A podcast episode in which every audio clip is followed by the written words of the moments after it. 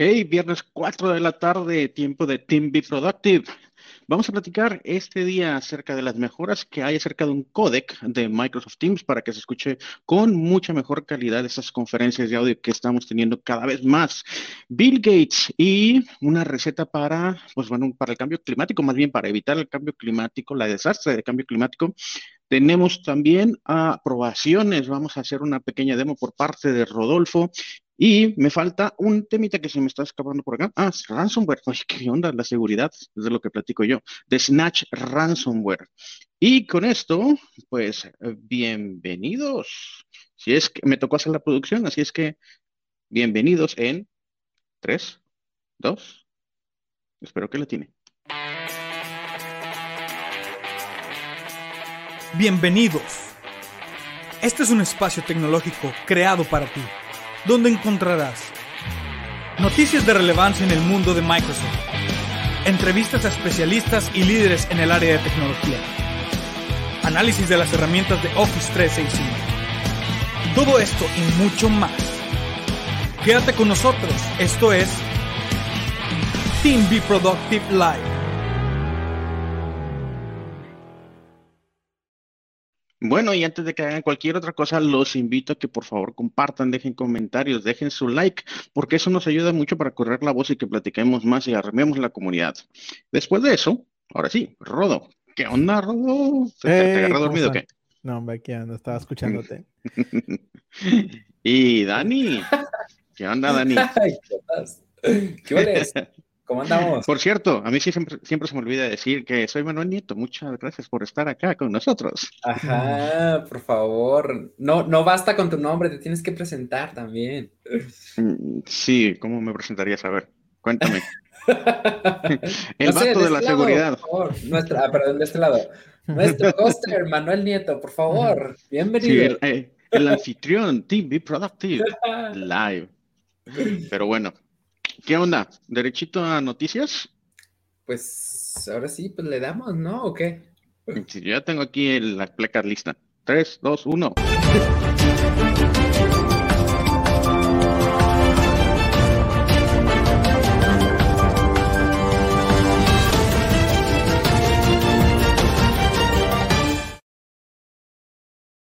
Pues arranquémonos con una gran nota que tenemos por acá, una muy buena noticia por parte de eh, la fuente más bien de esta nota es CDNet. Y entonces déjenme, está complicada la producción acá con todo, con todo el show. Resulta que vamos a recibir una actualización en Teams para que se escuchen mejor esas conferencias que tenemos por, digamos que por todos lados ahorita. Pero pues ya ven que tenemos el reto de esto de que muchos de nosotros estamos trabajando desde casa y el wifi y a veces la comunicación está media mal y nos falla el internet y luego lo demás lo estamos compartiendo con el Netflix y con, y con las personas que están en la casa también conectados. Bueno, pues fíjense esta nota, esta nota es de CDNet del 19 de febrero. Hoy 19 de febrero, ¿es de hoy? Ah, mira, es de hoy. Una nota del día de hoy por parte de Liam Tung. ¿Y de qué se trata esta nota? O sea, pongan atención al título. Dice, prepárate para un mejor audio o para un sonido más claro en tus reuniones gracias a esta actualización de audio. Entonces vamos a leerla tal cual, porque aquí lo traigo unos complementos. Dice, el códec de audio SATIN, así es como se llama este códec, está llegando a las reuniones de tiempo para ofrecer audio claro, incluso en las redes realmente malas. Pero fíjense, están, están resaltando un tema, calidad de audio, ¿ok? Pónganle atención a esa parte de calidad de audio.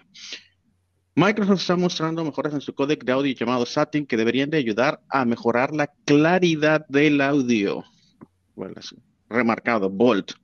En las reuniones de Teams, con doble E, ahí se les fue a los amigos de CDNet. En las redes asignadas en alta pérdida de paquetes. Ay, a veces la traducción estaba medio, medio compleja, pero bueno. Microsoft trajo el codec de audio SATIN a Teams el año pasado, pero era solamente para las reuniones one-on-one, ¿ok? Eh, bueno, o bipartitas, buena traducción. Ahí sí, crédito.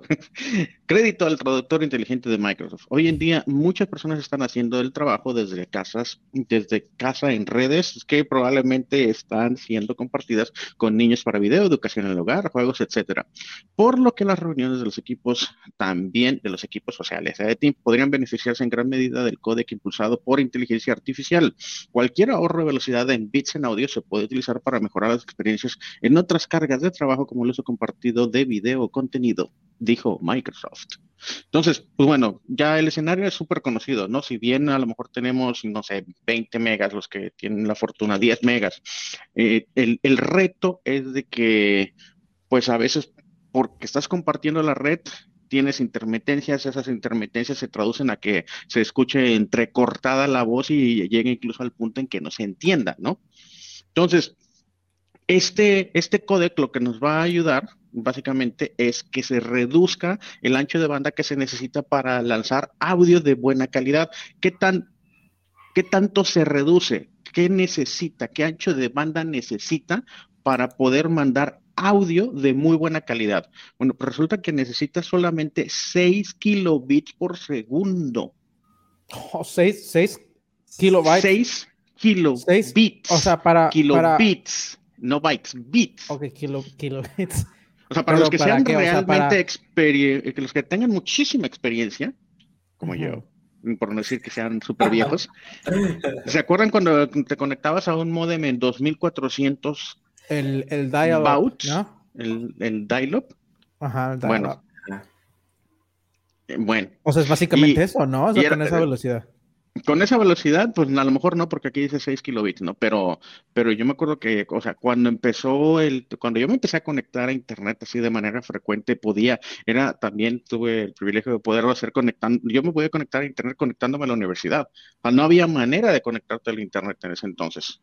Entonces te conectabas a la universidad y la universidad tenía salida, a tenía salida hacia el internet y me llegué a lograr conectar a 56 kilobits por segundo, volando esa cosa. Pero ya con eso podría mandar no solamente audio de voz, porque aquí fíjense, hay un rango 6 kilobits a 36 kilobits por segundo, pero con 36 kilobits ya estás mandando así un audio de altísima calidad, pero súper alta calidad. Dice, se extenderá para apoyar la música estéreo de banda completa con una velocidad máxima de muestreo de 48 kHz en un futuro próximo. Entonces, pues está súper interesante. o sea, para aquellos que también tienen mucha experiencia, ¿qué significa 48 kHz?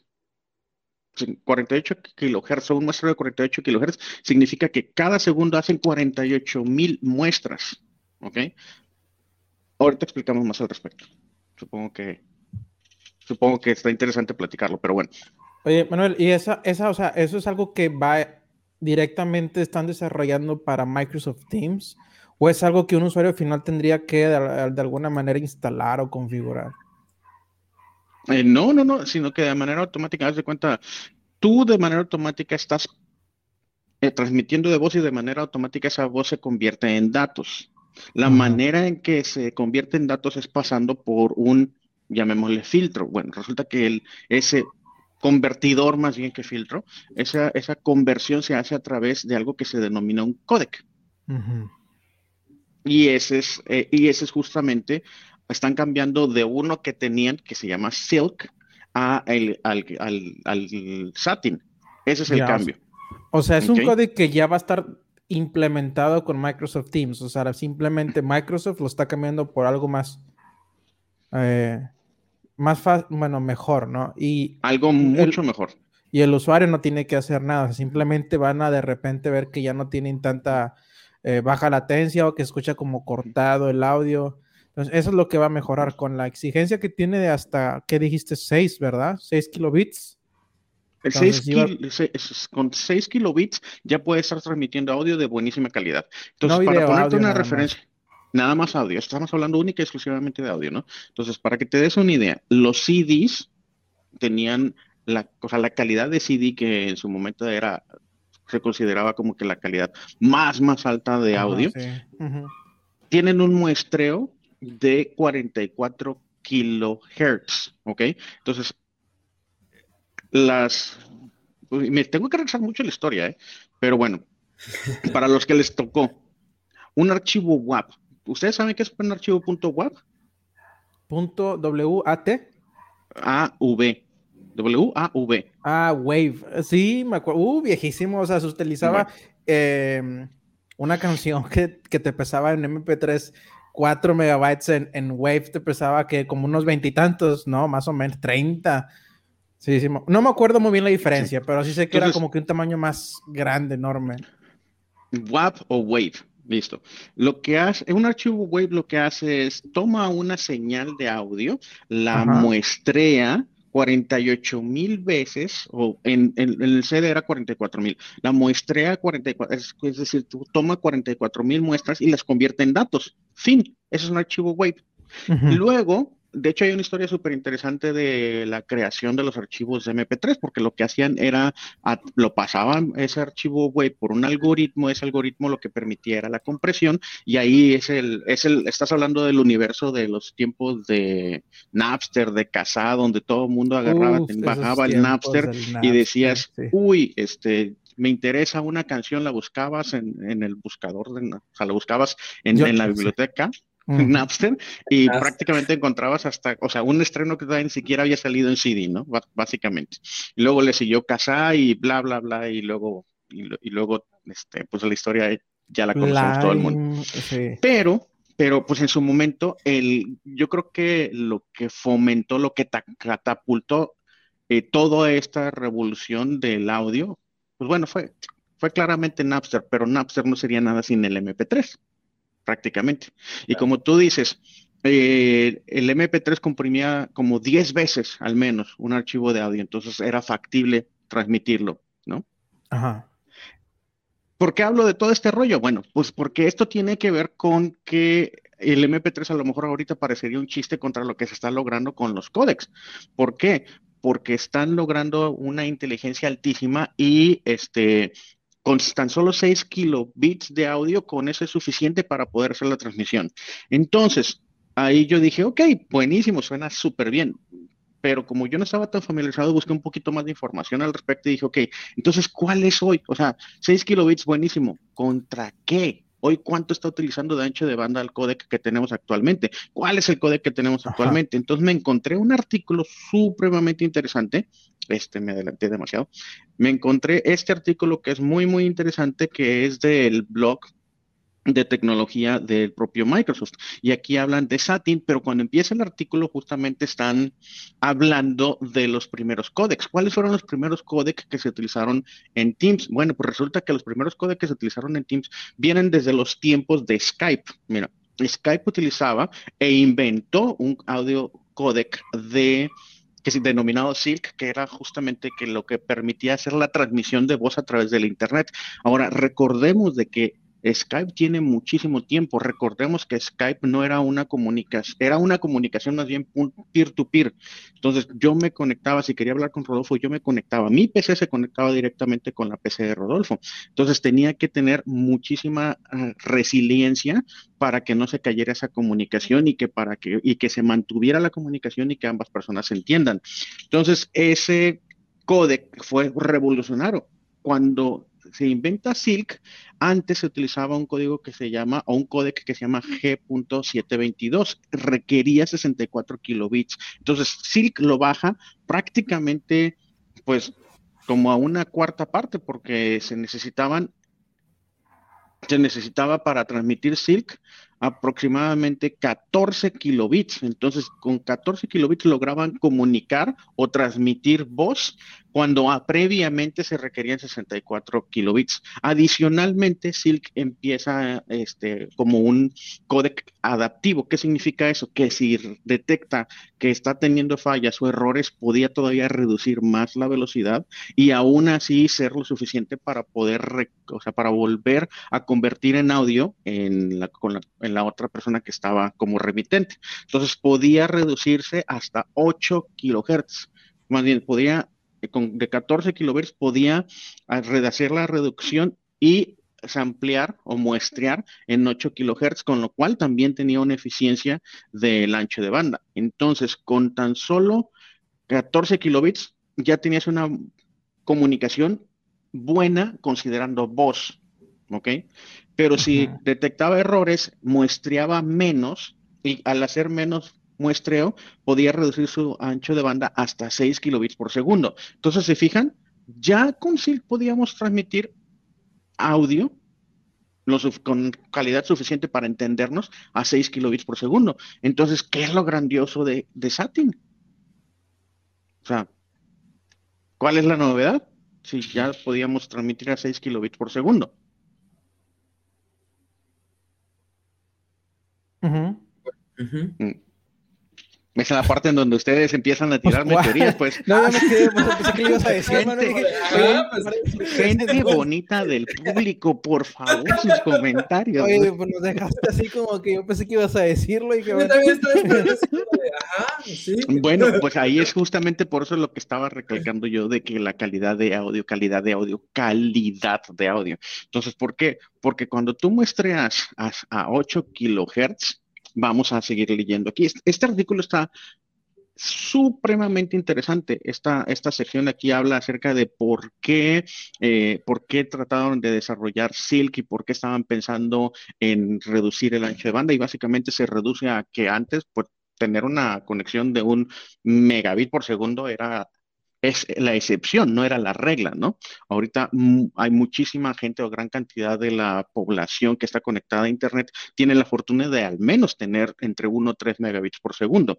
En ese entonces no, ¿no? Y hay otro reto bien, bien importante que aún estés conectado en 5G, por decirte algo, pues los retos de radiofrecuencia provocan que haya intermitencias constantes, ¿no? De que no sea una señal de estar conectado punto a punto, sino entre el famoso jitter, que es que de pronto pues pierdes la señal y luego se recupera. Y si bien es muy rápida, este, existen esas intermitencias.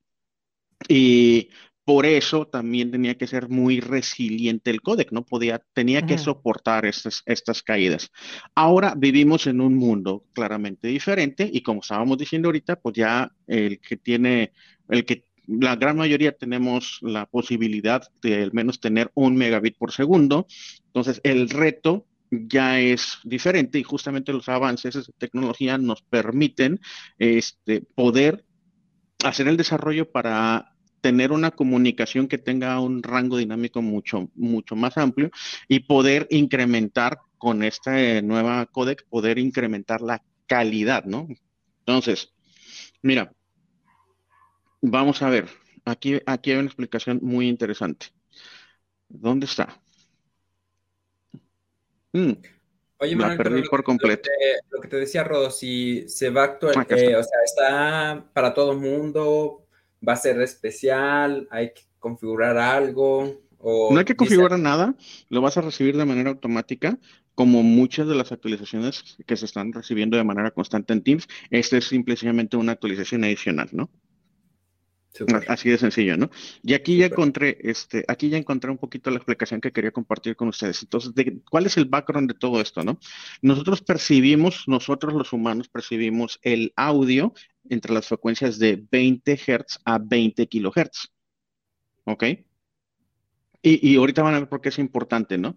Entonces, cuando estás comunicándote con señales digitales, obviamente todos los son señales digitales, eh, nosotros lo que tenemos que hacer es muestrear. Entonces, esta es la parte que estábamos platicando hace rato. Tenemos que hacer muestras de la forma de onda de audio, al menos al doble de la frecuencia más alta.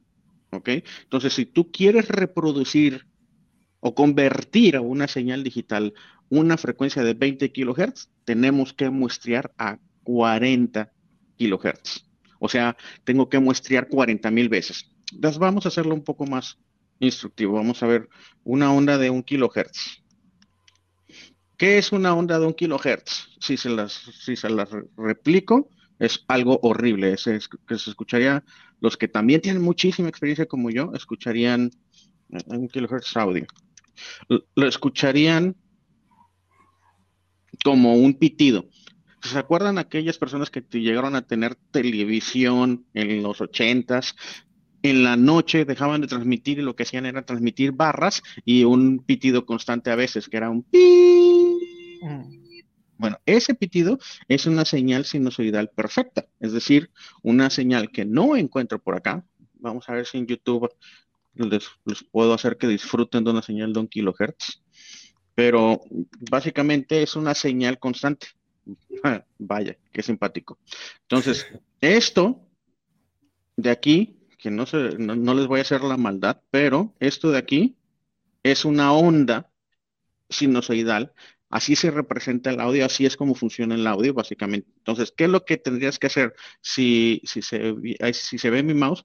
Yo para poder reproducir esto digitalmente, lo que tengo que hacer es, imaginen en la raya horizontal es el tiempo. Entonces, yo lo que tengo que hacer es tomar, a ver, en el segundo, en, el, dentro del, del punto 01 segundos, en dónde estaba, en qué nivel estaba el audio. Luego, así te va sucesivamente tomando muestras de audio y tomas todas estas, estas muestras de audio. Básicamente eso es lo que haces para convertirla en digital. Entonces, si tú quieres una señal de audio, reproducir una señal de audio de 20 kilohertz de nuevo, regresando, entonces tienes que tomar 40 mil muestras. ¿Listo? Para los, también para los de antaño. Eh, ¿Qué significa esto? Pues significa que para tener una calidad de CD, para tener todas las frecuencias, estabas muestreando, y aquí está el dato, mira, qué buena memoria tengo, porque no lo había visto que estaba aquí, 44 mil kilohertz. Entonces, un CD tomaba, eran muestras 44, se tomaban muestras a 44, 44 kilohertz, 44.1 kilohertz, o hasta 48 kilohertz. Entonces, ¿qué significa que tú puedas transmitir con SATIN audio de super o ultra wideband. Significa que puedes tener todo el espectro de audio, todo lo que es factible escuchar por tus oídos en 36 kilobits por segundo. Entonces imagínate, básicamente va a ser como tener la persona enfrente. Prácticamente eso es como que por donde va la cosa, por donde va la promesa de, ir migrando a este audio.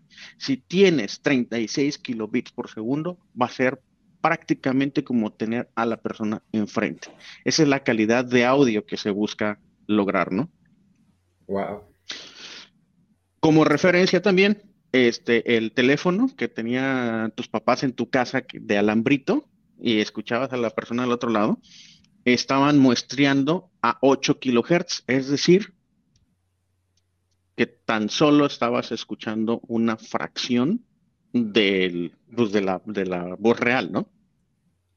Y no sé si ustedes lo noten, pero por ejemplo, hagan esta muestra, hablen con alguien por WhatsApp Hablen con esa misma persona después por el teléfono normal. Hoy, por ejemplo, las redes todavía basan o transmiten la voz, la gran mayoría de las redes, al menos en México, transmiten la voz por 3G.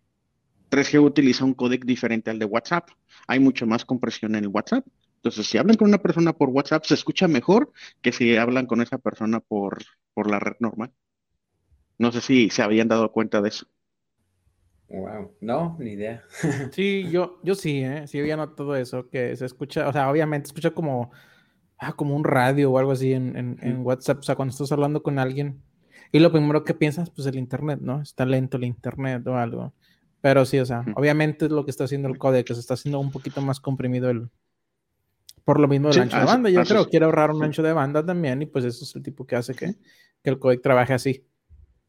Entonces, el teléfono de alambrito que tenían pegado en la pared sus papás, los papás de ustedes, que yo creo que ustedes ya, si todavía les tocó, pues muestraban a 8 kilohertz, lo cual significaba que podían escuchar frecuencias hasta máximo 4 kilohertz. Entonces te estás perdiendo un montón de, las frecuencias de audio de la voz natural, obviamente. Pues bien horrible. hombre, bien malo eso. Ahora dile a tus abuelos y dicen, no, hombre, se fue la maravilla del mundo, ¿no? Ah, pues claro. No, oye, recién, recién empiezan a salir este, los celulares y ahorita ya todo el mundo, o sea, recién empiezan a salir los celulares como que, wow, o sea, yo me acuerdo, a mí me tocó vivir así como que mi papá tuviera un celular y yo preguntaba, de, o sea, pero súper interesado, pero a ver, ¿cómo? O sea, ¿cómo le haces para llamar de aquí a un teléfono en la casa de alguien? ¡Wow! O sea, era una, o sea, mi cerebro no lo alcanzaba a procesar. y ahorita es como que, o sea, pero esta basura le marco y tarda como tres segundos en conectarme, maldita sea, no sirve. sí, claro, obvio. Pero bueno, este, artículo está supremamente interesante, les recomiendo mucho, está en, la descripción del video de YouTube, pero aquí se va a muy, muy, más a, prácticamente a bastante detalle, muy interesante los que les gusten esto, que tengan alguna carrera de ingeniería o algo así. E incluso aquí hay muestras. Eh, no solamente hay un modelo, espérate, está bonito, sino que además eh, pues sí lo puedo poner, pero nada más lo escucho yo. No, no, lo escuchan ustedes. compartiendo audio o no? comparte audio, ¿no? No, no, pues espérate, estoy, no estoy en, ¿Ustedes escuchan algo ahí? No. No, sí es cierto, no, no escuchamos. No, es, están... Yo lo estoy escuchando acá, Está, este, estamos compartiendo, estamos compartiendo por StreamYard. Entonces no estamos compartiendo por, por el Teams, no puedo poner la opción de, ah, compartir audio de. Ah, no aparece aquí. Sí, te aparece. A ver, si se, pone, se me pongo muy loco, a ver qué pasa si le pongo acá audio y le pongo... Lo que pasa, debí de haber, debí de haber habilitado, para, para los que tengan curiosidad, debí de haber habilitado el Stereo Mix para poder compartir el audio del escritorio. Ah, bueno, ya eso es ahí en tu, en tu computadora. sí, sí, sí. sí. Si le hubiese habilitado el Stereo Mix, sí hubiésemos podido compartir este audio. Pero bueno, vean el artículo y en el artículo está incluso las muestras de 6 kilobits por segundo en Silk versus Satin. Entonces esto está súper interesante. Y luego acá está este, cómo, cómo logran hacer eh, super wideband con a 6 kilobits por segundo y básicamente es en donde entra el tema de inteligencia artificial y modelos de machine learning que hacen cierta predicción del audio de voz y con ello logran hacer todas las eficiencias. Aquí está un poquito un diagrama de cómo funciona el modelo, ¿no? Este, cómo tienen acá incluso habilitados, o bueno, cómo están utilizando redes neuronales para, la, para que a través de Machine Learning cada vez sea más inteligente en hacer la predicción y con base en la predicción ahorran muchísimos bits con Machine Learning pueden hacer el tema de la reproducción de la señal, ¿no? Entonces, si te mando, no sé, la mitad de la señal, por decirte algo y por poner un ejemplo súper malo que seguramente no es así, pero hago una, recibo el audio, hago una compresión de ese audio, luego lo lo paso por un algoritmo para hacer la codificación. Luego lo trans, luego en lugar de transmitirlo completo, transmito, no sé, un cuarto de la información y luego lo que hace en el otro, en, la recepción, es que reconstruye la señal con base en que, ah, pues aquí me falta todos estos bits, pero como yo sé cómo funciona la voz, entonces reconstruyo los bits. Y así es como lo logran. Hacen una reconstrucción. Inteligencia artificial. Sí, ¿verdad? Inteligencia artificial y machine learning, ¿no? Ajá. Que es también lo que eh, utilizaban con las imágenes. También lo reconstruir imágenes también les permite eso. Dependiendo de la inteligencia artificial que utiliza, empieza a reconstruir los bits de la imagen. Y es ahí donde también se puede hacer más definición o incluso comprimir más para que cuando ya lo puedan ver, la imagen ya se vea, se vea bien. Sí. Y ahora Entonces, pues, yo sé, por ejemplo, si yo te digo Parangaricutirimícuaro, ¿no? No, no, espérate. por ponerte algo, ¿no? Por poner un a lo mejor mal ejemplo. Yo con que transmita par y cuato, yo lo puedo reconstruir del otro lado. Ah, pues claro, la palabra es parangaricutirimícuaro. Entonces, yo solamente compartí a lo mejor este, el 20% de los datos, pero de, en la, el otro lado pude hacer la reproducción completa una manera de ejemplificarlo. Que no, no, este creo todavía que, estemos a. Bueno, a lo mejor le hizo, por ejemplo, un 20% y reconstruye el 80% restante. Yo creo que a lo mejor un que. No sé, aquí viene. ¿Qué tan resiliente es Satin para la pérdida de paquetes? La mayor parte de las llamadas suceden en Wi-Fi o redes móviles, en donde la en donde la pérdida de paquetes es supremamente común y puede afectar adversamente la calidad de la llamada. SATIN está posicionado de manera única para compensarlo. ¿Sí? Porque a diferencia de la mayor parte de los códecs de voz, SATIN codifica cada paquete de forma independiente. Así que el efecto de perder un paquete prácticamente no tiene, o sea, no, no, afecta la calidad de los paquetes subsecuentes. Entonces, el codec puede perder paquetes si lo pierde y chao, no pide, oye, ¿sabes que perdí un paquete? ¿Qué es la, la gran diferencia? Perdí un paquete, vuélvemelo a mandar. No lo necesita. Puede reconstruirse con la falta de ese paquete. ¿sí? Entonces, em, el codec también está diseñado para facilitar la ¿qué? To, facilitate high quality packet loss, high quality packet loss, o sea que puede perder paquetes de alta calidad. Hmm. En un dominio paramétrico interno, ahí sí me perdí, no sé ni de qué estaba hablando, ahí sí me declaro total y completamente ignorante, ¿sí? Estas cualidades ayudan a que Satin de manera, de manera transparente pueda manejar pérdidas aleatorias de uno o dos paquetes al tiempo. Entonces, pues, si los pierde de manera constante está más difícil, ¿no? Otro tipo de, bueno, a lo que iba, estaba, iba a buscar si tenían el dato justamente de qué tantos paquetes podría llegar a perder o qué tan, qué con qué porcentaje logra la, logra, logra la reconstrucción, ¿no? Fíjate, ahí, ahí, estaba pensando, ya sé que estamos hablando de Teams, pero Microsoft Teams ya ven que tiene la opción de habilitar pues números teléfonos, ¿no? Una línea, un landline que puedes poner dentro de tu Teams para hacer llamadas. Sí. Cuando tú haces una llamada uno a uno, haces una video call, una meeting, tú estás utilizando eh, el protocolo de internet que utiliza Teams, que es, creo que es TCP, ¿verdad? Entonces TCP por ahí estás mandando toda la información, que es donde viene esto del códec.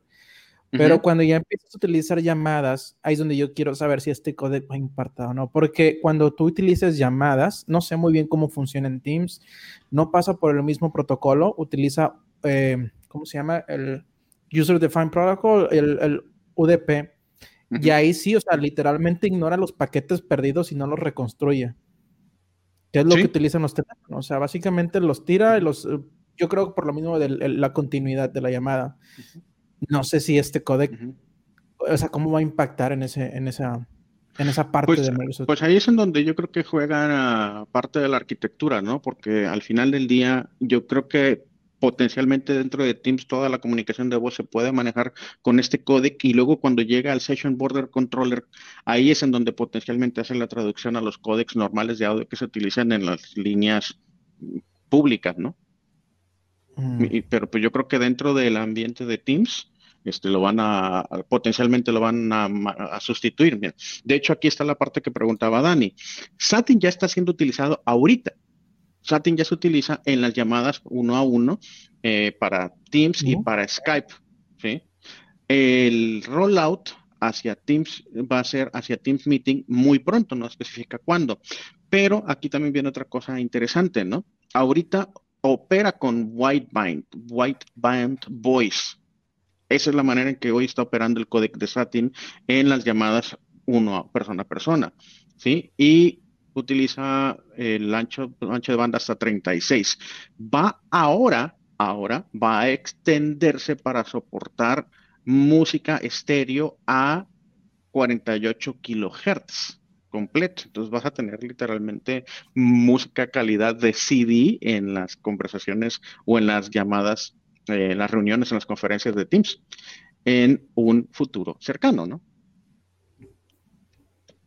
Entonces esto está bien, bien interesante. De hecho, este, me, pensé en este proyecto que traemos ahorita en donde estábamos escuchando por alguna razón muy simpática y que todavía no entendemos por qué de, en, las PCs se escuchaba diferente que en las Mac, la reproducción, no la, la retransmisión de audio.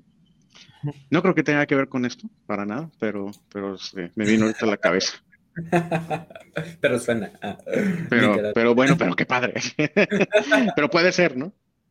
Y bueno, finalmente ahí les dejé también otro enlace de cómo preparar su organización para Microsoft Teams y justamente habla de temas también a los que quieran leer un poco más al respecto de los anchos de banda, de las conversiones de audio y cómo planear al respecto y qué, este, cuáles son los puntos importantes en este tema de la comunicación, transmisión este, del, del audio y del video.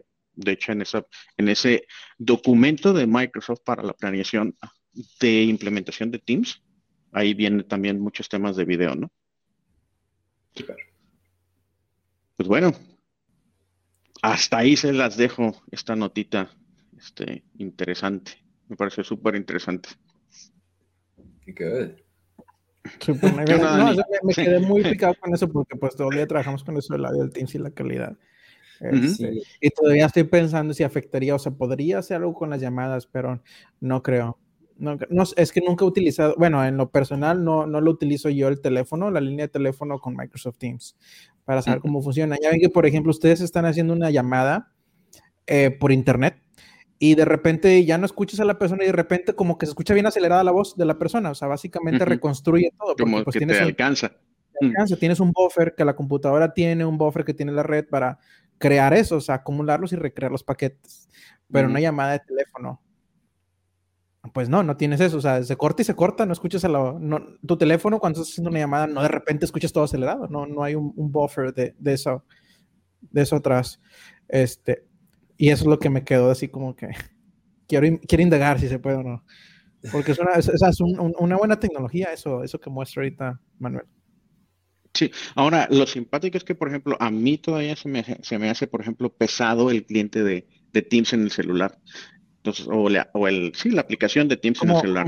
Si la pudieran, o sea, de que el teléfono le cuesta trabajo, o sea, le cuesta, por ejemplo, le cuesta más trabajo la aplicación de Teams que la aplicación de WhatsApp. Ah, ok, sí, claro. Yo de pronto, yo de pronto volteo a ver Teams y no, no, tengo nada, y luego la volteo a ver 10 segundos después y tengo 20 mensajes. Mm, este, y la aplicación la abres y pues obviamente tarda más en levantar que WhatsApp. Entonces, si lograsen hacer mucho más eficiente la aplicación de Teams, en el celular, por ejemplo, uno de los beneficios que podrías potencialmente tener es de que hagas toda la marcación a cualquier línea telefónica normal a través de Teams utilizando tu celular, o sea, utilizar Teams como el medio de comunicación digital para comunicarte con el resto de las líneas y eventualmente, este, pues al menos dentro de la empresa ya total y completamente desplazar la línea normal, ¿no? O sea, ¿cuál es tu teléfono? Es mi teléfono de Teams puedes cambiar físicamente de, aparato y de SIM y poner la SIM que se te dé la gana, estés en China o en, en donde sea, ¿no? desprenderte del número celular, pues, por completo. por cierto, ya, ya tenemos aquí en México esos planes de teléfono, ¿verdad? Planes de telefonía en Microsoft Teams, que hace que unos cuatro meses, no, tres meses más o menos, ¿no? Desde noviembre. bueno, desde noviembre. En octubre lo anunciaron, en noviembre lo, ya estaban disponibles. Entonces ya están disponibles, pues estaría bien eso, o sea, utilizar así Teams, que suena bien. O sea, a final de cuentas, pues también manejo y, control para la organización y ahorro para mí.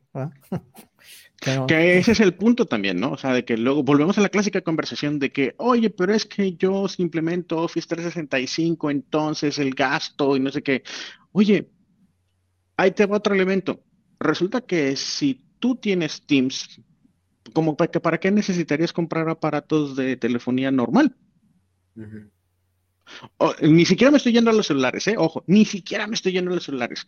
Tú, en tu, cuando, cuando estás trabajando eh, pre-pandemia, cuando, cuando estás en un setup de oficina, normalmente tienen que un aparato telefónico en el escritorio. ahórrate eso. ¿Cuánto cuesta ese aparato telefónico por persona? A lo mejor te alcanza para pagar múltiples meses de, de Microsoft of Microsoft 365 para la persona. Ese aparato, y si es zip, ese aparato cuesta como 100 dólares, ¿no? Mm, ah, pues te alcanza para bastantes meses, ¿no?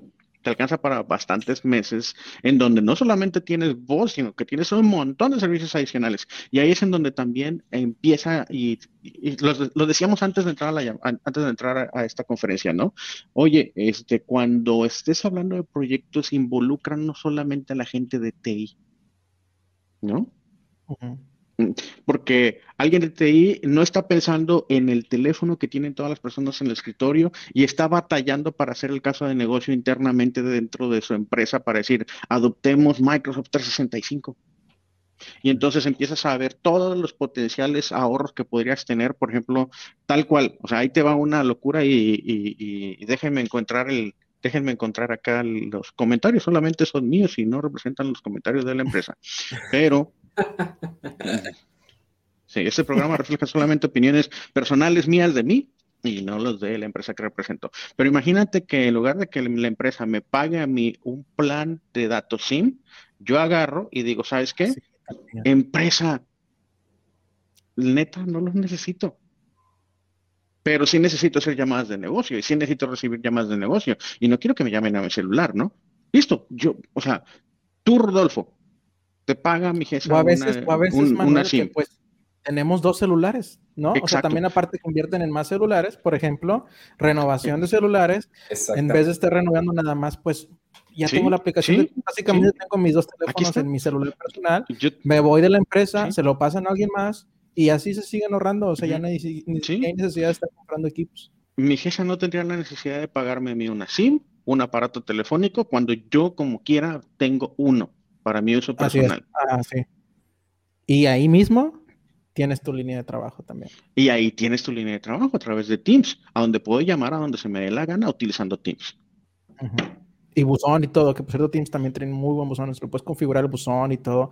El, ¿cómo se llama? Hay, ah, sí, son empresas que también tienen un, oye, debíamos haber puesto el título ese, ¿no? De ya estamos hablando de llamadas, llamadas por, ya sé, ya son 40 minutos y nos hemos fijado con eso. Bueno, sí, que también existe, eh, el IVR, ¿cómo se llaman los sistemas de IVR? El IVR. El IVR, que son los... O sea, el, que son básicamente conmutador. Bueno, no. O sea, el IVR básicamente es el, el, que recibe las llamadas y las enruta internamente. Las enruta, pero también tienen como un sistema de que para llamar a tal número, como el que hablas cuando vas a llamar a que, no sé, te arreglen algo el internet y te dan los, el menú. Puso? Ah, ahí está Mike. Llamadas con... Oye, ¿qué onda, no Puede ser. No. Yo pensé, que yo pensé que eras tú, mano, el que lo había puesto. yo, yo, dije, no, yo lo vi y dije, ¿y quién puso eso? Y volteaba para todos Fue un fantasma. Pero el productor.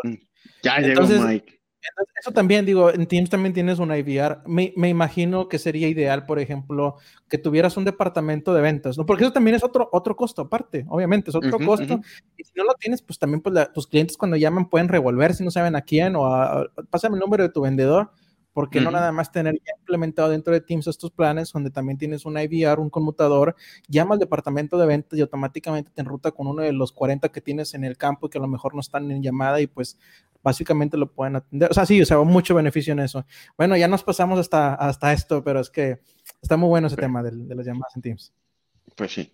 Pero bueno, Dani nos va a platicar qué es lo que dice Bill Gates, que tiene su ah, receta para evitar el desastre climático. Oigan, este, ah, muy bueno. libro también. Ajá, antes de empezar. Nótese este cómo incrementó la calidad de producción. Gracias, Mike. este, oigan, este, ¿ustedes cómo, cómo ven eh, dentro de un año, ¿qué creen que estaría pasando durante el próximo año con esto de la pandemia? Ah, ah, pero ¿a qué te refieres? ¿Qué perspectiva tienen? ¿Cómo creen que vaya a ser nuestra realidad? El eh, ¿En un año de aquí? ¿De aquí a un año? Sí, de aquí a un año. Hay 50 mil aspectos al respecto, ¿no? Ajá, pues no ah. sé, lo que más les impacte, lo que más así creen que... No sé, yo creo que, definitivamente vamos a consumir menos transporte y con menos, transporte, menos este menos contaminación, ¿no? Ese es un punto, digo, tratando de relacionarlo con el título. Eh, eso yo creo que es definitivo. Sí, fíjense que este, le estaban haciendo, le hicieron una entrevista a, Bill Gates, bueno, un poquito antes, este, Bill Gates escribió un libro que se llama Cómo evitar un desastre climático, ¿no? Este, Bill Gates lo escribió en el 2019 y pues todo el, año pasado estuvo ahí este, refinándolo, haciendo unas correcciones este, para poder llegar a, pues, a este último título y se lanzó apenas este, hace un par de semanas, ¿no? Este, y entonces, eh, pues su libro habla mucho de esta parte, ¿no? De, de cómo qué es lo que estaría pasando en, un futuro, ¿no? Y entonces él decía, bueno, esta misma pregunta que yo les hice a ustedes, pues se le hicieron a él en, el país precisamente, ¿no? Que es un, medio de, comunicación español en Madrid. Y entonces lo que él decía es que pues un, gran porcentaje de la población, o bueno, un porcentaje de la población que tiene acceso a la vacuna, que es lo que está sucediendo ahorita en muchos de los países, ya pudiera tener la posibilidad de estar viajando, ¿no? Entonces, eh, esto estaría pasando en, en, un verano muy próximo, donde pues la mayoría de los países que ya tuvieron este, pues que ya tienen una población mayoritariamente vacunada, pues ya va a tener este boom de querer salir y de querer hacer muchas cosas, ¿no? Pero ¿qué, ¿qué va a pasar? Pues que solamente, o sea, tenemos dos realidades en, este momento, ¿no? Tenemos países que están adquiriendo la vacuna y tenemos otros países que no tienen el, acceso a, estas, este, pues, a estos beneficios, ¿no? Que se pudieran tener o que están acaparando muchos de los países más ricos, ¿no? Entonces, lo que decía Bill Gates es que a lo mejor pudiera, este, pues esta pandemia que a lo mejor se estaba, este, que se estaba tratando de contrarrestar con esta vacuna, pudiera surgir una segunda cepa, que es lo que ya está pasando en muchos de los lados, y que a lo mejor pudiera generar muchísimas más muertes, ¿no? Entonces, vamos viendo a ver qué va pasando. ¿Qué es lo que dice Bill, Bill Gates? ¿Qué es lo que trae este artículo? Dice, en su nuevo libro, El Gurú de la Innovación, traza un plan basado en la tecnología para reducir a cero todas las emisiones causantes del calentamiento del planeta de aquí al 2050, ¿no? Y entonces dice él, bueno, pues yo no soy como tan científico, yo sé que ha habido muchas otras publicaciones, ya sé que hay otras investigaciones, sin embargo, pues hay varias propuestas que yo conozco desde la parte tecnológica que se pudieran estar promoviendo para que se pudiera estar reduciendo pues toda nuestra huella de carbono, ¿no? Que es lo que nosotros estamos aquí dejando y lo cual estamos consumiendo este, pues este mundo donde estamos viviendo, ¿no? Y agarrándole, agarrándole la onda ahí al título, básicamente es, este, hay que, hay que pasar por dos procesos de pensamiento. Número uno, ¿qué tanto, o sea, la contaminación de CO2 cómo está compuesta, ¿no? Por ejemplo, el, transporte de medios personales, le hace autos, creo que no es ni el 5%, ¿no? Luego el transporte público, qué porcentaje es. Luego las, las empresas tipo fábricas, refinerías, todo ese rollo, qué tanto porcentaje son del, del, CO2. Y lo que sí sé es de que, y con base en el título, recopilando, o sea, retomando el tema del título, sí sé que la logística global es un, e, es una parte importante de la contaminación. De hecho, o sea, creo, creo, que fácilmente es arriba del 20%. Y si solamente agarras y dices, ah, ¿sabes qué? Vamos a cambiar los barcos de logística global a nuclear, pues potencialmente estás ahorrando muchísima, muchísima contaminación. Eso todavía tiene muchísimos efectos también hay secundarios, ¿no? No se les vaya así como hoy se hunde un barco normal de diésel, pues imagínate, ¿qué, pasaría si un barco nuclear se hunde, no? Sí, no, catástrofe. Sí, la contaminación que eso genera, ¿no? Exactamente. La, posibilidad que pase es punto uno, pero si pasa, oh por Dios. Exactamente. Y luego dice aquí en el artículo, dice, tengo claro que no soy la persona más indicada para transmitir mensajes sobre el cambio climático Pues sí, obviamente a lo mejor, pues mucha, mucha de la gente en, el, eh, en la idea que lo tiene, pues obviamente es un, es alguien que está ahora sí que alejado de muchas de realidades, ¿no? Pues es multimillonario que a lo mejor no conoce o no tiene la misma realidad que muchas de las personas que viven en este mundo, ¿no? Sin embargo, pues él dice, oigan, este, yo desde mi pedestal y desde lo que yo conozco, empiezo a sugerir desde diferentes ámbitos cómo se puede empezar a, pues, a mejorar o cómo podemos hacer para eh, paliativos para poder llegar a un 2050 sin tantas catástrofes, ¿no? Y entonces, pues varias de estas cosas son esta parte, ¿no? Cómo empezar a consumir energías más limpias, cómo cómo empezar a hacer cosas eh, en las poblaciones en las cuales nosotros podamos este, sacarle mayor provecho, cómo empezar a disminuir este, este gas que nosotros estamos generando al mismo tiempo que nosotros este, necesitamos alimentarnos o necesitamos consumir, ¿no?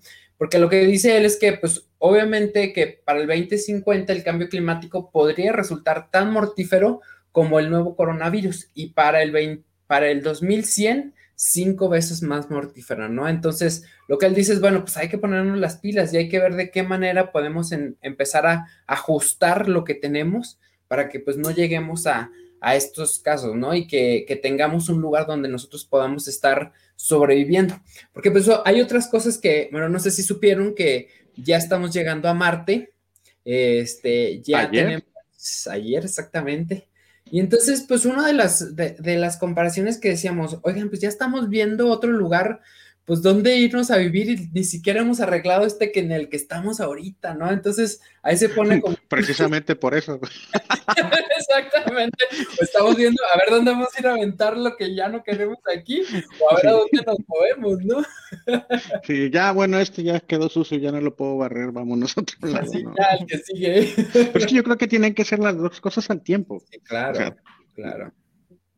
Sí, totalmente, ¿no? Totalmente. Y, o sea, no se puede descuidar uno con el otro, pero sí lo que plantea mucho en este libro, y dice aquí, dice, una vez planteado el desafío, el libro supone un compendio de las tecnologías ya disponibles y de otras innovaciones todavía por desarrollar para intentar resolverlo. Con un lenguaje didáctico, Gates va representando los pros y las contras de las soluciones tecnológicas para cada una de las áreas que hay que cambiar el sector eléctrico, las fábricas, la alimentación, el transporte, etcétera siempre con máximo pragmatismo, centrándose en los números y sin desviarse del objetivo por otras consideraciones más opinativas o ideológicas de ningún tipo, ¿no? Entonces, pues sí trata de, y, y mete muchas partes este, tecnológicas, unas partes que ya están, que ya se han investigado, que ya se tienen los números, cosas que se saben que se puede estar, este, aplicando y que sabe que se van a funcionar. Entonces, lo único es aquí tratar de poner todo esto sobre la mesa para ver exactamente de qué manera pues llegar a un buen fin, ¿no? Estos años sin, y en un lugar donde podamos estar viviendo pues de la mejor manera. ¿Qué les parece? ¿Si alcanzan a llegar 2050 o al 2100? No, pues muchas, muchas, o sea, hay, hay tantas teorías de eso, tanta información de eso que que, de manera generalizada yo creo que ya hay muchos gobiernos, creo que al menos Japón y ya de nuevo Estados Unidos están comprometidos, y China también me parece, ya están comprometidos a cero emisiones en el 2050. Pero incluso mucha gente dice, ah, pues eso es demasiado tarde. Entonces, bueno, este, al final del día hay que, hay que hacer las diferentes, las diferentes, e, ejecutar las diferentes iniciativas. Y todo se reduce a que, para bien o para mal, vivimos en un mundo en donde digamos que el motor del mundo sigue siendo la economía. Entonces no solamente tienes el reto de, ah, sí, bueno, vamos a sustituir todos los, todos los barcos de transporte, los vamos a sustituir a energía nuclear. Sí, buenísimo. Pero ¿y qué vas a hacer con los otros? ¿Y, ¿Y qué tanto te va a subir la logística? Porque tienes que reemplazar una flota de N cantidad de barcos. ¿Y quién te lo va a pagar? Sí, claro. O sea, si tú le, el mercado está dispuesto a pagar, no sé, un 3% más por utilizar energías 100% limpias en la logística. Sí, claro. E, e, e, esos son los retos, ¿no? Sí, o sea, cómo, cómo tú puedas este, solventar esta necesidad con una propuesta que sea viable, ¿no? Y, luego, luego no se, no se hable de, de gobiernos, ¿no? Porque pues porque seguimos quemando carbón en México para hacer electricidad. es, ahí donde dicen que debemos empezar, o sea, en las políticas eh, gubernamentales, o sea, todos tenemos que llegar juntos, no puede ser de que uno sí, uno no. luego no hay gas y luego se levanta. No, sí, y es la idea, creo que es una de las eh, principales ideas que tiene, o sea, que nos, que nos da, no nada más Bill Gates, pero que, que tendemos que, o sea, de, cierta manera, entre todos, o sea, no, no, no hay forma, no hay manera, si no es todos, si no es una política de cambio para esto, de todos los países, todos los continentes, no podemos, no nos vamos a salvar. Sí, claro, y, y, hay una frase aquí con la que se termina el, el artículo. De yo por lo pronto ya tengo boleto a Marte para julio de 2026. Dice que no se trata de castigar por las emisiones de gas de efecto invernadero, sino de crear incentivos para que los inversores y den alternativas verdes. O sea, esa es la idea, ¿no? O sea, no nada más es ir y castigar, es, oigan, vamos, vamos incentivando lo que, los que sí lo están haciendo, ¿no? No al contrario, como... Pero ver esa manera, ¿no? De que, o sea, sea atractivo esa es la parte, que sea atractivo para todos. En fin, Bueno, oigan, este, ¿qué onda? Pues, approvals, porque ya. No, ya que, me aviente pues la versión. Ya, ya, se todo el podcast. Yo, tengo otra nota, si quieres, me aviento la versión de déjenme, cinco minutos. Igual, igual déjenme les, les, les muestro un poquito. Voy a compartir pantalla. No, sí, hay algo que me gustaría mostrarles. Este, y una de las cosas, y me preguntan muchos clientes, y eso ya lo tengo, y eso ya lo tiene Office 5 siempre, ¿no? y es que hay algo que, que, que, muchas veces no nos damos cuenta, es que muchísimas cosas que pagamos ya las tenemos con la tecnología de Office 365 y una de ellas son las aprobaciones. Hay un sistema muy padre en Office 365. Entonces les voy a mostrar uno que ya está incluso prediseñado, no tienen que hacer mucho. Uh, denme un minuto. ¿Como para qué ustedes utilizan aprobaciones? Sobre todo tú, Manuel, que bueno, pues tú trabajas con esto, eres director, entonces tienes muchas cosas que checar, sí o no, dar el visto bueno. No, o incluso hay procesos que se dan ahorita de forma normal y que, y que potencialmente podrían pasar por un proceso de aprobaciones. No todavía están lejos. ¿Qué es lo que hacemos nosotros en el día a día? Nosotros hacemos proyectos de consultoría. Esos proyectos de consultoría, nosotros siempre estamos pensando en el cliente, somos customer oriented muchísimo y cuando nos dicen, oye, hay un proyecto en el cliente fulano de tal, pues nosotros decimos, sí, ok, vamos, ¿no? Pero a veces nos ha pasado de que, oye, pues bueno, pues el cliente, si bien firmó y estuvo de acuerdo con el arranque, este, X, Y, Z, los comerciales, ¿eh? Ahí sí me apoyas, Mike, ya estoy compartiendo. Entonces, e, ese es un, un, buen, un buen punto, ¿no? De que nosotros, pues, eh, vamos corriendo a veces como el borras y el comercial de pronto ya terminamos, le decimos, listo, aquí está, y de pronto el comercial te dice, espérame, ¿en qué momento arrancaste? El cliente no tiene para pagar eso, ¿no? Whatever. Este, bueno, pues ¿por qué no justamente hacer un proceso en donde, digamos, antes de irnos como caballos desembocados a tomarnos el tiempo de pasarlo por un proceso de aprobaciones en donde aprueba el comercial, aprueba fulano de tal, aprueba el cliente y go, ¿no? Hoy, hoy sí, por ejemplo, la aprobación del cliente pues el 100% de las ocasiones lo tenemos y lo tenemos de o por un correo electrónico o por una firma, pero si lo pasamos por este proceso, también ahí queda un rastro de evidencia digital que luego sirve muchísimo.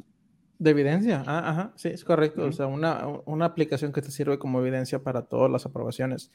Bueno, uh, la tecnología aquí que hace todo esto posible es Power Automate. A lo mejor ya lo conocían como Flow. Entonces, Power Automate está aquí, está dentro de la aplicación de las aplicaciones de Office 365. Eh, yo les digo, esta aplicación está incluida en la mayoría, si no puedo decir todos los planes. Si acaso hay unos planes que a lo mejor nada más está para consumo, pero todos los planes de Office 365 tienen cierta capacidad de utilizar Power Automate. Esta aplicación nos permite a nosotros crear flujos de trabajo. Una aprobación, pues estamos hablando de un flujo de trabajo, que llegue tal información para que cierta persona lo vea, después cierta persona la prueba y que le llegue a tal otra persona o se vaya a alguna otra parte para eh, como evidencia. Entonces, si ustedes nunca han utilizado Power Automate y les gustaría utilizar esto de las aprobaciones, mi sugerencia y recomendaciones empiecen con lo que ya tiene prediseñado, porque los pueden hacer ustedes desde cero pero que empiecen con lo que ya tiene hecho este, esta aplicación. ¿Cómo van a encontrar los, ah, los procesos de aprobación que tiene y que pueden utilizar a partir de hoy? Bueno, si se van aquí a la aplicación de Power Automate y se van aquí a Home, de hecho se pueden ir a Home o Inicio, si lo tienen en español, tienen templates. Esta aplicación es un universo de cosas que pueden hacer, pero lo que nos queremos enfocar ahorita son las aprobaciones. Para ver qué templates o qué prediseñados ya tiene, se van aquí donde dice approval o aprobaciones. Y aquí van a ver ya una serie de, mover todos los templates. Quiero que me lo muestre así como más grande. Approval. Entonces aquí ya tienen como algo ya prediseñado. De hecho voy a utilizar uno para que vean cómo funciona y qué tan fácil es de instalar. Bueno, entonces vamos a utilizar por aquí uno Miren, aquí yo creo, esto está muy bueno. Empezar un approval para nuevos documentos en Teams. Si ustedes no les dicen qué hace esta aprobación, no pasa nada. Miren, vamos a hacer clic aquí en este. ¿Qué es lo que está haciendo? Me está diciendo primero Power Automate. Para este flujo automatizado de actividades va a utilizar SharePoint. Después va a utilizar los usuarios de Office 365, es lo único que significa este icono. Esta es la aplicación de aprobaciones, aprobaciones, después un correo electrónico y después Teams.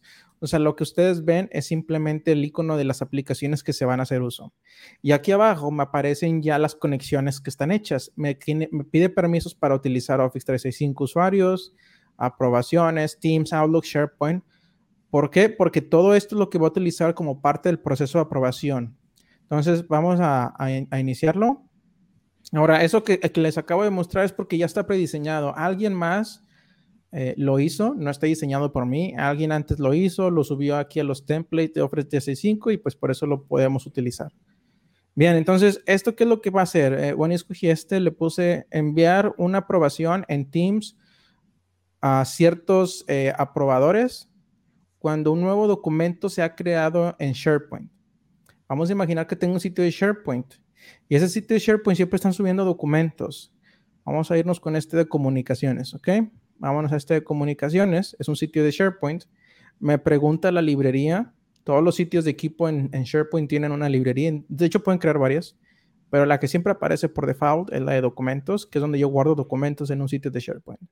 Y si quiero especificar un folder, lo puedo poner. En este caso no voy a especificar.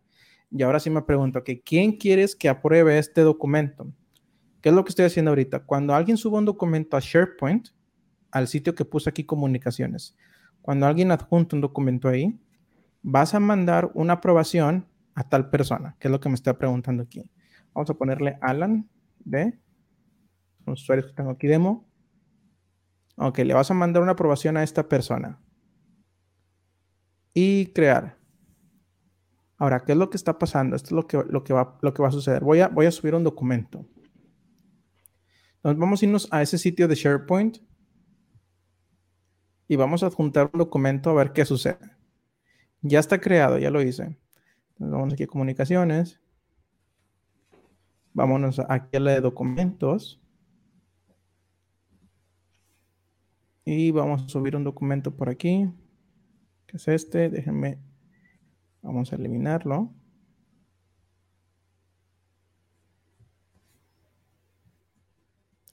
Y lo voy a subir. Ok. Vamos a subir un archivo. Vamos a decir que estoy subiendo este que se llama resultados enero. Ahora que ya lo tengo aquí, se acaba de subir un documento, ¿no? Alguien subió un documento a esta lista de SharePoint, a esta librería. ¿Qué es lo que acaba de suceder?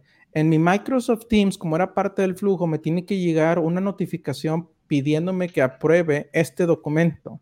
¿De qué sirve esto? Bueno, pues ustedes ya se pueden dar una idea. No, pues a lo mejor me sirve para yo este, asegurarme que el, el, documento que va a publicar comunicaciones, yo lo aprobé y yo le di que sí, para adelante. Bien, de hecho ya me acaban de llegar las alertas, creo que sí las pueden ver. Me llegó algo de Flow, me llegó un approval y aquí voy a pasar a la siguiente parte que es en Teams. Teams ya tiene integrado la aplicación de approvals. De hecho, en Teams ustedes lo van a encontrar como una aplicación adicional. Yo que soy Alan en esta cuenta, aquí me acaba de llegar un chat de Flow diciéndome, oye, alguien subió un documento, apruébalo, aprobar o rechazar. Hay otra forma de verlo, que es esta aplicación de aprobaciones, y es básicamente una lista de todo aquello que ustedes tienen que aprobar. Me dice, fíjense, va a aparecer aquí dos. Uno solicitado, uno aprobado. Este ya lo había aprobado antes, este me acaba de llegar como solicitado. Si le doy clic aquí, me la va a abrir, me dice qué documentos fue adjunto, de quién está pendiente, puedo poner comentarios. Listo. Le doy mi aprobación. Aprobar. Y listo. Ahora me aparece como aprobado. Ahora, hasta aquí me quedé con esto, porque lo que hice fue nada más usar un template que me decía cuando alguien sube un documento, manda una aprobación a mí, a mi Microsoft Teams, me apareció aquí, me aparece como chat, pero ahí no se queda el flujo. O sea, yo aquí ya puedo empezar a decir más cosas. Imagínense, si yo subí este documento a, SharePoint, lo que yo también podría hacer aquí es, después de que yo le di a aprobar, y que continúe el flujo. Ahora vas a mandar una notificación a quien lo subió, que en este caso fui yo, y en fin, continuar con el flujo como cualquier proceso de aprobaciones. Entonces, esa es una manera rápida de iniciar. Recuerden que ya tienen los templates creados. tienen la aplicación en Teams donde les va a notificar a los usuarios que tienen que aprobarlo. Lo único que hice yo fue empezar a crearlo desde aquí con los templates que ya me aparecen de approval. Y no nada más ese, ese yo utilicé uno, pero si se fijan, tienen un montón de cosas que pueden empezar a utilizar de approvals. Entonces aquí pueden empezar a, revisar qué es lo que les, les, les puede hacer eh, falta, que ustedes crean, hoy siempre me están mandando un correo para que dé mi, mi visto bueno en algo, pues utilicen esto. ¿Sabes qué? En vez de mandármelo por correo, ¿por qué mejor no adjuntas ese documento en esta lista de SharePoint, que es la que yo tengo aquí? Y cuando tú lo adjuntes, a mí me va a llegar una notificación. Incluso si no me llega la notificación, no hay problema porque yo voy a tener mi aplicación de approvals, que es esta que está aquí, y ahí me voy a dar cuenta que tengo algunas cosas pendientes por aprobar. Si ya las tengo todas aprobadas o rechazadas, pues me vengo aquí. Entonces, y ahora, ¿qué sigue después de esto? Pues a lo mejor ustedes dicen, oye, el flujo que tengo creado de aprobaciones, que es este, miren, que está aquí, se crea automáticamente. Lo puedo empezar a editar. Le puedo decir, ¿sabes qué? Bueno, una vez que hiciste esto, ahora van a ver todo lo que es el flujo. Todo este es el flujo que ya está creado por mí. Es que si le di que sí, pues ahora después de esto, a lo mejor aquí le agrego un paso más. Aquí, ¿sabes qué? Mándale un correo a la persona que me respondió. Si yo le doy a probar, ¿qué es lo que hace este, este flujo. Si le doy que no, manda un correo. Le doy que sí, manda esto. Entonces aquí le puedo decir, manda un correo a la persona, le pongo aquí, no sé, Y dile que sí. O sea, fue aprobado. Y en fin, bueno, esto ya es, Flow, es Power Automate. Entonces, esa es una de las aplicaciones que tienen approvals, aprobaciones con Microsoft Teams. ¿Qué más pueden hacer con ello? Pues con OneDrive, podrían combinar OneDrive, podrían combinar correo electrónico, alguna aplicación de Office, eh, los sitios de SharePoint, incluso desde Microsoft Teams, empezar a crearlos, porque en Microsoft Teams también ya tienen la aplicación. Aquí, desde aquí los pueden hacer. Miren, si yo me voy a chat, por ejemplo, o me voy a una. Bueno, aquí está. Es esta partecita. Imaginando que este es un usuario. Aprobaciones. y desde aquí puedo este empezar a crear también aprobaciones. Si tú estás ahorita, por ejemplo, eh, tú, ahorita creaste, eh, bueno, ese, ese flow, pero por ejemplo, un usuario mortal ¿cómo lo vería o qué tendría que agregar o qué necesitaría tener? Ah, pues de hecho es básicamente nada, no, no, no, si te fijas no hice, no hice mucho. Lo único que fue es tener mi aplicación aquí de Power Automate, que es esta que yo tenía. Pero por ejemplo, que yo voy a estar en tu proceso de, aprobación, este, en mi Teams, tengo que agregar algo, tengo que poner ah, algo. No, en Teams no tienes que agregar nada, te va a llegar una notificación. De hecho, dos cosas. Eh, ahorita que me preguntas eso, te va a llegar un chat independientemente de si tengas la aplicación de approvals, que es esta que tengo aquí yo, que se instala por default de Microsoft Teams, pero si tu organización, tú, Dani, sabes que mi organización no me aparece o no me llega esta lista, ya la puedes solicitar, si no, no te preocupes, llega aquí esto en Flow, esto que está aquí, y aquí pues desde aquí también le puedes seleccionar aprobar, rechazar, yo le puedo poner aprobar y listo, le puedo poner comentarios, todo bien. Documento. Que esta es la aprobación que lanzó desde la persona que lo subió, que fue este mod administrator, que es el que tenía aquí. A la hora que se mandó, mi respuesta, mis comentarios y listo. Entonces, eso es lo que, lo que tendría que hacer un usuario. Si no ves aprobaciones, la lista, como quiera te diga por chat la, la pregunta de si lo pruebas o no. Súper. Sencillo y se ve muy útil. Sí, es muy útil. Obviamente, pues nada más es cosa de diseñarlo en base a los procesos de negocio que ustedes tienen. A lo mejor esto que acabo de mostrar, pues no les da mucho valor, al menos ahorita sí de que, oye, pues ya lo probé. Pero ¿qué pasa cuando a lo mejor esto se transforma todavía en un, en un proceso completo? O sea, en un proceso todavía después de la aprobación que pase esto y luego esto y luego esto. Bueno, eso lo puede hacer Flow para ustedes. Pero todo empieza con una aprobación, que es donde empiezan todos los procesos está súper bien porque, por ejemplo, yo lo veo que sí puede ser útil ahorita que, por ejemplo, nosotros, este, con el equipo de diseño, que es Bárbara, este, que a lo mejor yo le esté pidiendo algo y luego ya me, envíe y luego ya este, lo revise, ya le doy comentarios y luego ya de ahí mismo pues, se lo puedo pasar al cliente que haga comentarios si tiene alguna algún cambio que se requiera, pues todo se puede ir haciendo por este medio, ¿no? Sin necesidad de estar mandando ni correos, ni ni, estar ahí buscándolo, ¿no? Oye, y no nada más una persona. Si tú, por ejemplo, tienes un equipo y necesitas que varias personas revisen eso, puedes poner eh, la revisión y la aprobación eh, que sea unánime, sí, sea unánime o con que uno la pruebe o si, o, así, pues básicamente es eso. si uno, una persona la pruebe, aprobado. Y nueve lo rechazaron, pero uno lo aprobó, esa es tu, tu, tu flujo. Pero si sabes que tiene que ser unánime, todo el mundo lo tiene que aprobar. Nueve lo aprobaron, uno no, entonces se detiene el proceso. y en eso tú creas una condición. Si se detiene el proceso, este documento elimínalo de mi lista de SharePoint o déjalo ahí como historial, mándale un correo a esa persona que lo había subido originalmente y dile que esta es mi razón. Nueve lo aprobaron, uno no.